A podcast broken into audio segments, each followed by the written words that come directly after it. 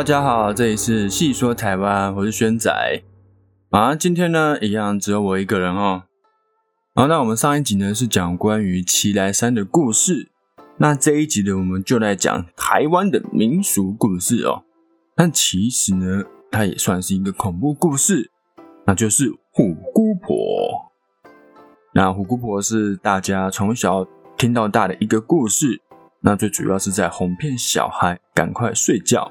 或者是告诫小孩说：“哎，不要乱开门，不要相信陌生人。”那大家熟知的虎姑婆就是山上的一只老虎精，然后化身为老太婆，在夜里晚上的时候管骗小孩，然后吞食这样。那因为她是晚上的时候出现嘛，所以小时候就会常说：“哎，妈妈或是爸爸就会说：‘哦，你再不睡觉，虎姑婆就会来抓你了。’”那现在可能没有再这样说了。那以前小时候农村比较多，会说什么魔星娜会来抓你啊，虎姑婆会来抓你啊这种。那现在应该都会说叫老师来打你啊，或是叫警察把你关起来这种啊。好，那回归原题哦，我先来帮大家复习一下这广为流传的虎姑婆的故事，就是大家比较熟知的版本。有一只老虎精在山上休息，那它必须吃几个小孩才能完全变成人类，所以它下山找小孩吃。下山后，它躲在一户人家门外偷听，好，就知道说，哎，这户人家的妈妈要外出。那现在房子里面呢，只有一对姐弟，于是他就变成姑婆的模样，骗小孩开门进到屋里去。那睡到半夜的时候呢，虎姑婆就把弟弟给吃掉了。啊，在吃的时候就发出咀嚼的声音，这样这种感觉。那姐姐听到后就问说：“哎，虎姑婆在吃什么？”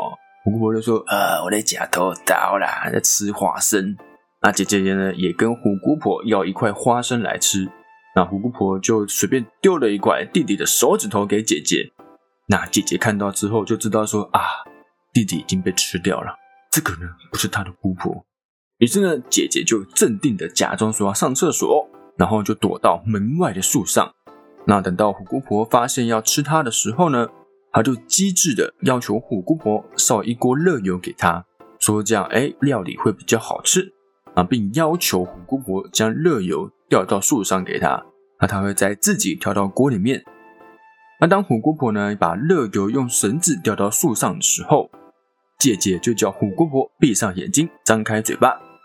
然后呢，把热油淋在虎姑婆的喉咙里面，那虎姑婆就因此丧命哦，被热油浇死。那这个呢，就是大家比较常听到的哦，这个故事的版本。那其实这类的故事啊，在各国都有很相似的民俗故事。但是欧洲的小红帽啊，对不对？它是大野狼，然后假装成他的外婆啊，或是日本的三老，中国的熊外婆。这都是在警示小孩子，那动物到底能不能修炼成精呢？或者是说这些故事是怎么出来的？是不是真的有人看过呢？那有另外一个故事是这样的。好，这个故事呢是两个男孩跟一个女孩，他们的名字分别叫做小卢、阿健和阿忠哦。他们一起就读台北的某所大学。那在大二那一年，他们一起修了一门课，叫做乡土文化与民间传说的课程。那到了学期末的时候，要期末报告，老师要他们每三个人一组，选择一个口耳相传的故事，然后呢，去寻找这个故事的源头，或是收集所有相关的版本，做归纳和整理。哦，大学的期末报告啊。那在台湾这块土地上，其实充满着许多的故事哦。你看我 podcast 做到现在，也讲了蛮多的故事。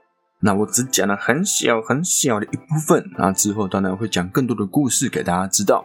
好，那像是原住民的矮灵记啊，海边的望夫石，以及大家耳熟能详的虎姑婆，那他们三个人呢，经过一个下午的讨论，然后决定选择虎姑婆作为报告的内容。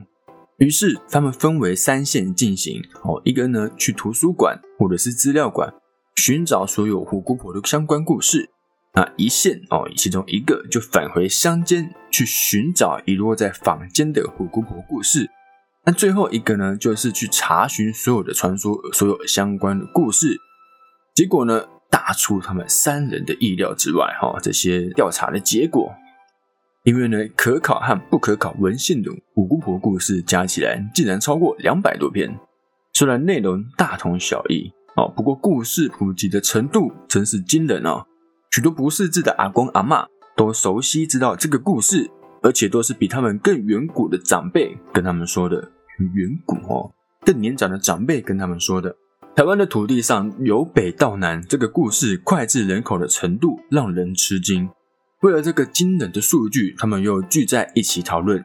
唯一可以解释的这个故事呢，应该是发源于中国。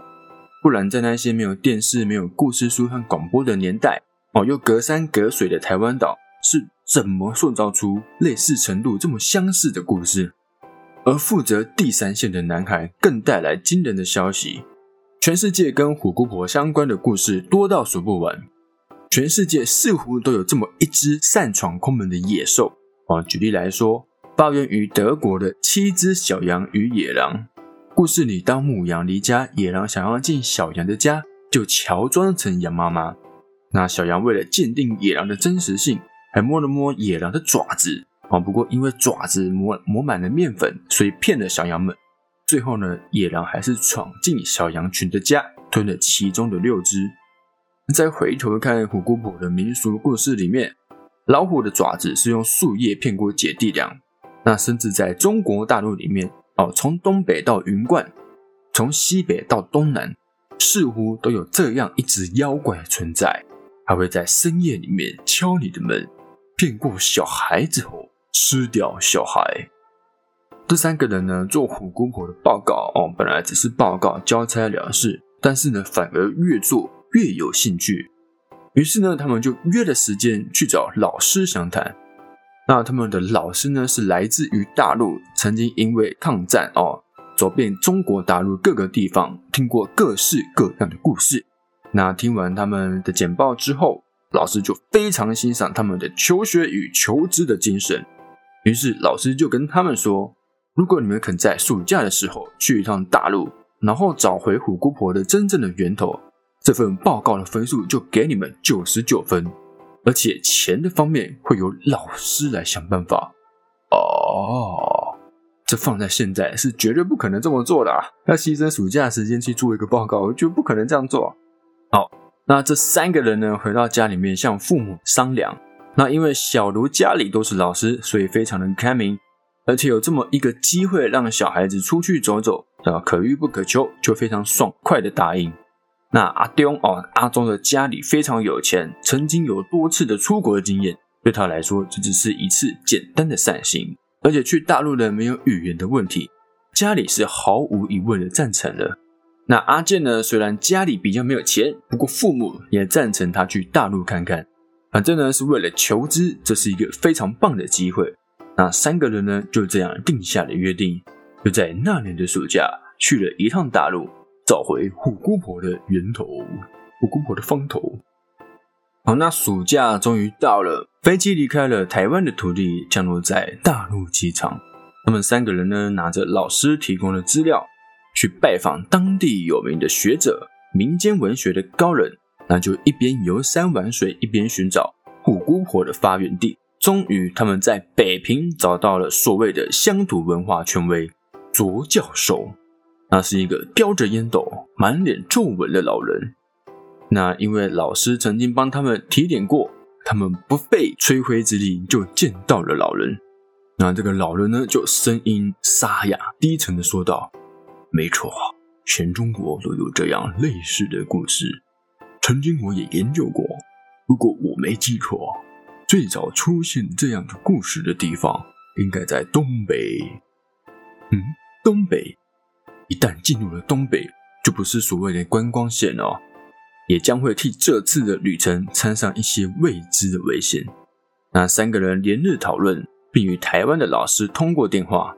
毕竟是年轻人，最值得傲人的勇气和冲动、热血，引领他们毅然决然的往大陆的东北哦探访。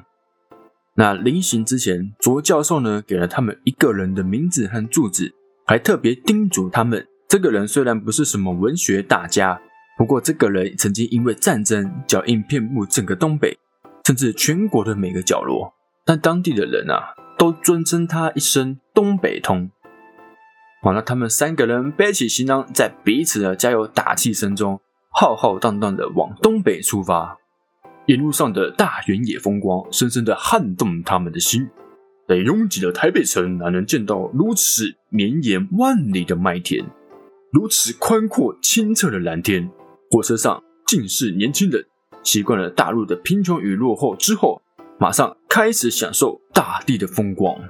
不过，在旅途之中发生了一件非常扫兴的事情，就是富家子弟阿东啊啊，在欧洲的爷爷病危，家里呢急电要他飞往欧洲去探望爷爷，这也许是他阿公的最后一面，所以阿忠非走不可。那三个人好不容易一起奋斗到这里，感情已经非常的深厚。阿忠、阿健与小茹都很舍不得对方，不过阿忠又不能不走。那阿忠临走前就笑着说。哎，欧洲不是也有类似的故事吗？我这趟去欧洲也去找找有没有充满传说的森林。等我们回到台湾再交换新的吧。那三个人就依依不舍，分成两组，分道扬镳。那阿卢和阿健到了东北，因为台湾老师用尽了人际关系，一路上都有人照应。虽然说中途有些小挫折，不过都难不倒他们的决心。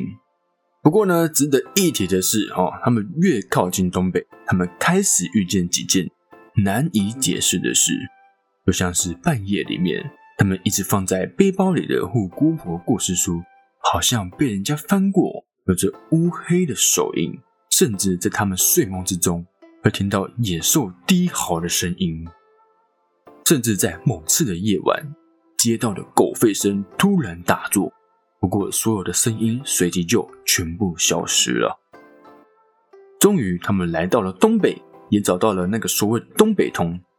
东北通呢，身高不高哦，驼着背，脸上满是岁月沧桑的痕迹，灰旧的蓝色棉袄，已经分不清是黑色还是红色的破帽子。这个东北通呢，知道这两个疯狂年轻人的目的哦，他就摇着手跟这两个人说。年轻人，有些事不要知道比较好。我劝你们一句，回去吧。那这两个年轻人花了好几个礼拜的时间，一路风风雨雨才找到东北。好不容易，终于逼近了他们最初的目的，怎么可能轻易的放弃呢？他们就继续坚持着。那东北通就拗不过他们嘛，答应他们只带他们到东北大森林的附近。那东北这块森林树海拥有非常多的传说。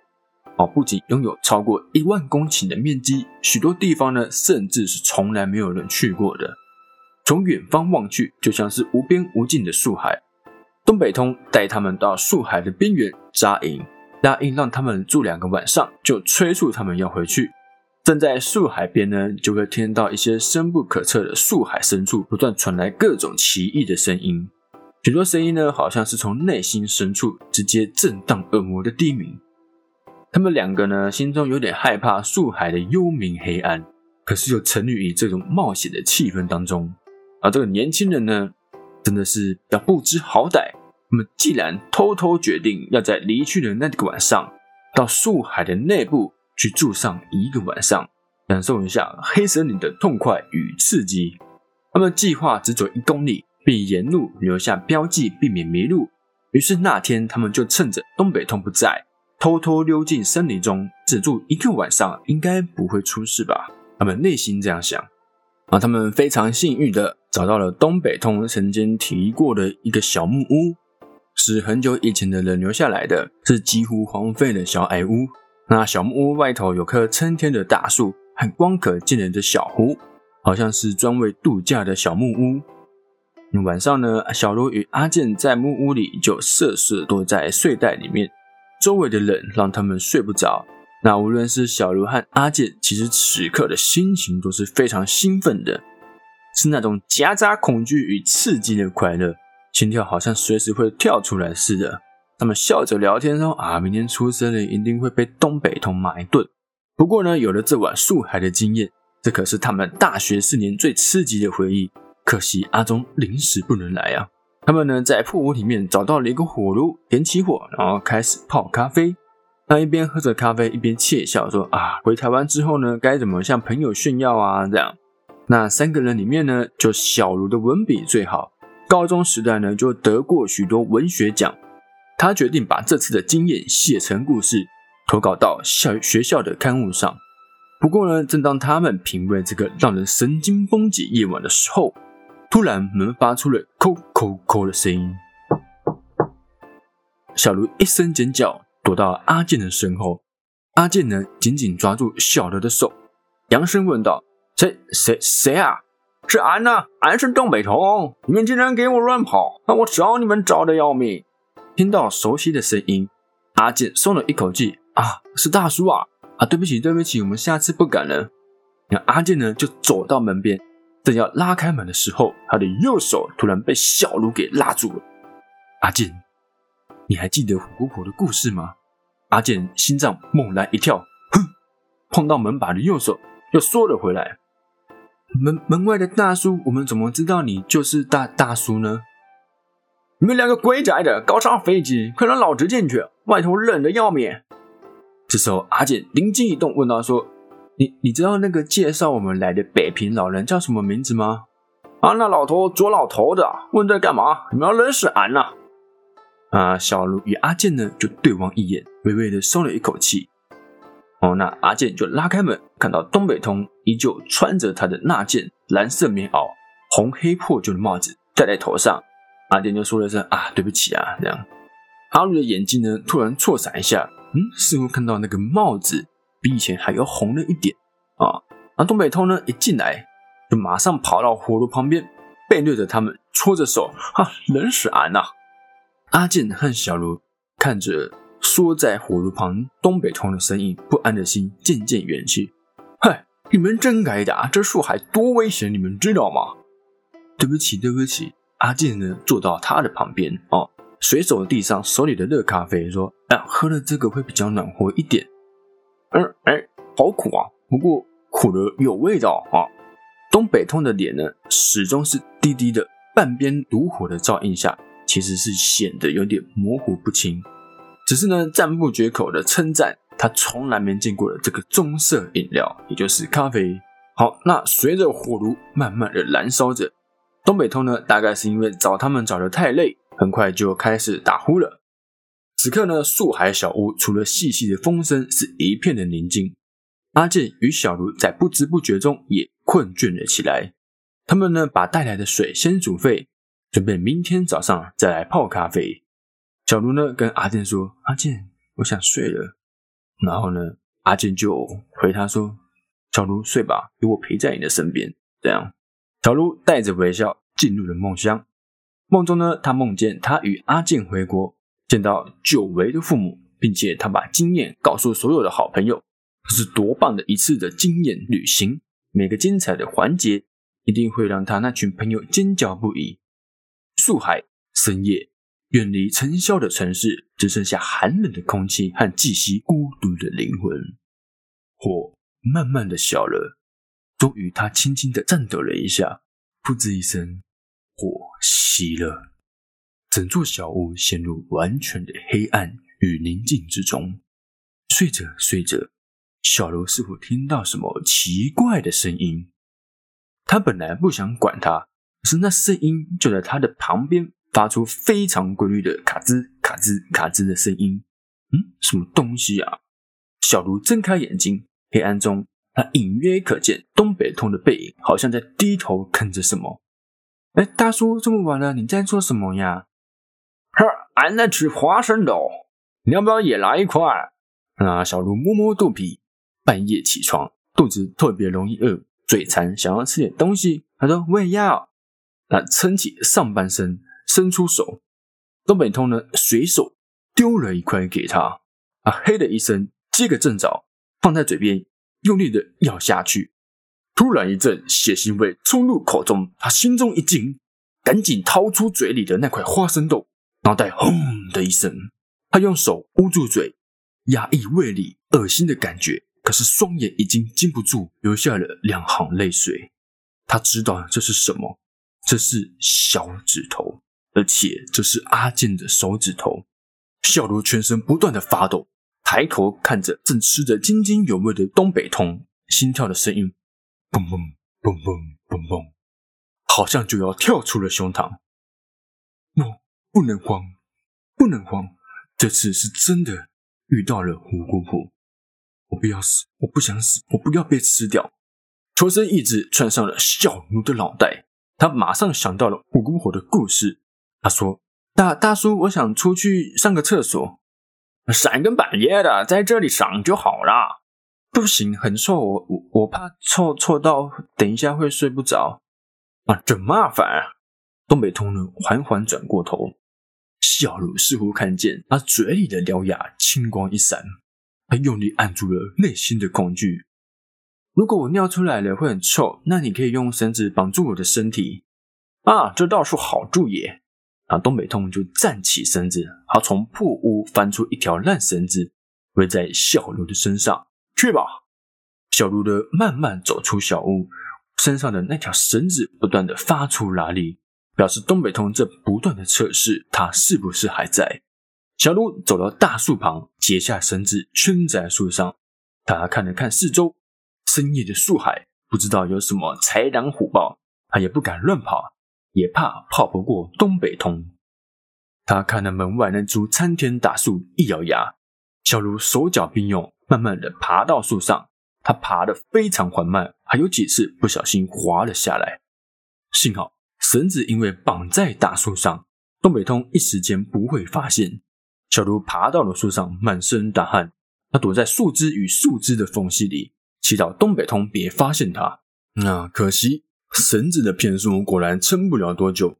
吃完阿健的东北通发现了不对，一瞬间就从小屋窜出来。他看见绳子绑在树上，低头闻了一下，突然仰天对树的顶端用力吼了一声，然后大喊着：“小女孩，给我下来！”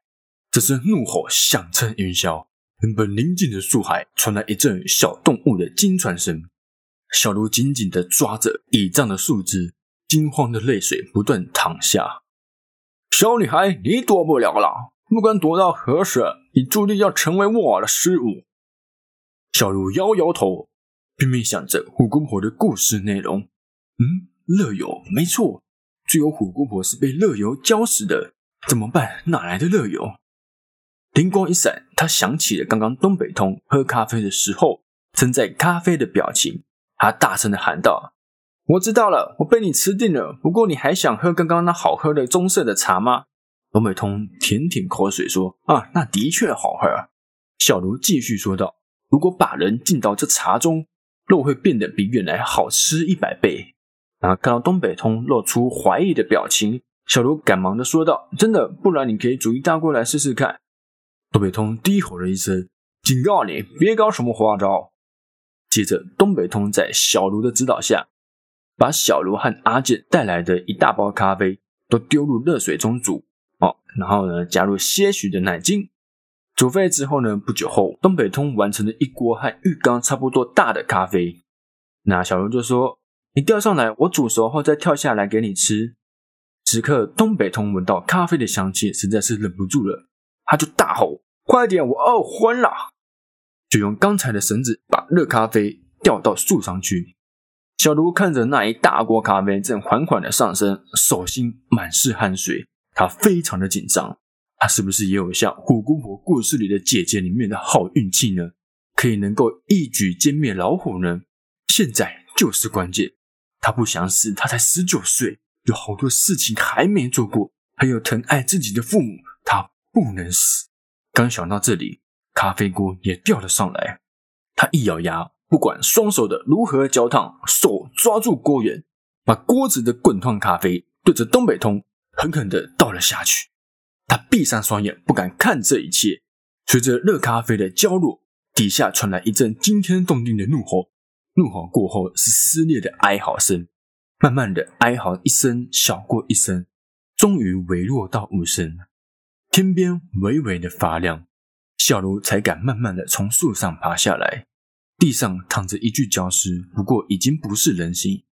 与其说是老虎，还不如说是一只巨大无比的猫，被烫得血肉模糊，浸在咖啡汁里，竟然还发出浓厚的甜香。小卢在树林里找到一根尖锐的木棒，对着大猫的脑袋用力插了下去，木棒穿过眼珠，钉到地上。大猫最后颤抖了一下，终于死透了。小卢流下的眼泪，悲也似的逃离这座森林。小卢呢，像是逃亡一样，从东北直达火车到北平，然后直奔机场。他一点都不想继续留在这块土地上任何一秒钟。阿健已经死了，东北通大概也被大猫给杀了。夜里他几乎不成眠，常常在泪水中惊醒，梦见东北通的背影，那掺上血变红的帽子。阿健的手指头血淋淋的在他口中，还有最后那只大猫全身扭曲的样子。他带着泪水，像逃亡般，像逃亡般飞离了大陆。终于，当他全身狼狈踏上了台湾的机场，回家了，终于回家了。他忍不住蹲在机场的大理石地板上痛哭起来。他悄悄地回到家中，锁上房门，什么人都不见，几乎没有人知道他已经回国了。直到两天之后，他才决定打第一通电话。他没有勇气告诉阿健的家人，他的小孩已经被妖怪吃掉了。所以呢，他决定先打电话给阿东，曾经是三人小组的成员。他想阿忠应该比较能接受这个事实吧。阿忠应该从欧洲已经回来了吧。于是呢，他按了阿忠家里的电话，电话响了好久。喂，喂，呃，我找阿忠。阿忠，请问您是哪位呢？小卢回答说，呃，我是他大学同学。这时候，电话那一端传来了。哭声，阿忠，天啊，已经死去啊！哈，过世了。这三个字像是雷声般在阿奴的脑袋里来回冲撞着。过世了，过世了，过世了。阿忠，这孩子不听话，去欧洲找什么过世的发源地，结果跑到什么古堡去，被野兽吃掉了。砰！小卢手上的电话用力的摔在地上。天哪！他忍不住大声尖叫：“阿忠也死了！”这夜，小卢不能成眠，他反复的想着这一切。突然，他暗暗的下了决定：他要把这一切写下来，包括出事的地点，把这一切记录下来，寄到全世界各地去。一定会有办法对付这只怪物，又让世人知道有这样的怪物正躲在黑暗的角落，等着要吃人类。于是他开始不眠不休的写着记录这一切，记录每个细节。他呕心沥血，终于在第三个深夜，他几乎完成了所有的部分，就差影印成多份，然后寄出去。这夜他打得头昏眼花，站起身走到冰箱帮自己倒了杯冰水。这个晚上刚好所有的人都不在，父母和两个弟弟都去亲戚家过暑假。那因为小卢的心情呢尚未平复，所以呢没有跟去。他轻轻喝着冰水，哦，看着报纸。从那天起，他就再也喝不下咖啡了。突然，门外传来规律的敲门声。